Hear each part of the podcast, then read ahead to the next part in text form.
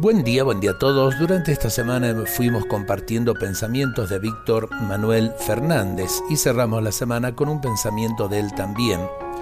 Dios mío, te abro las puertas de mi hogar.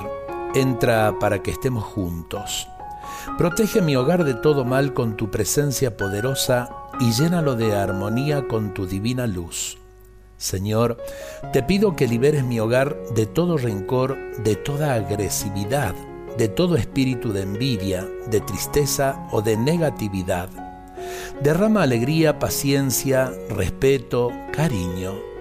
Te proclamo Señor y Salvador de mi hogar y de todos mis seres queridos, y que tu paz reine en todos los que entren en mi casa. Amén.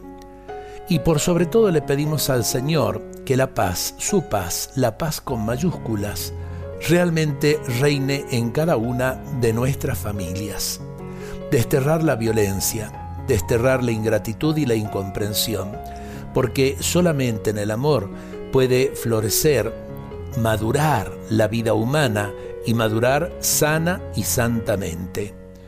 Si lo entendemos y lo vivimos, yo creo que muchas cosas tendrían que cambiar en nuestras vidas, en nuestras familias, en nuestros lugares de trabajo.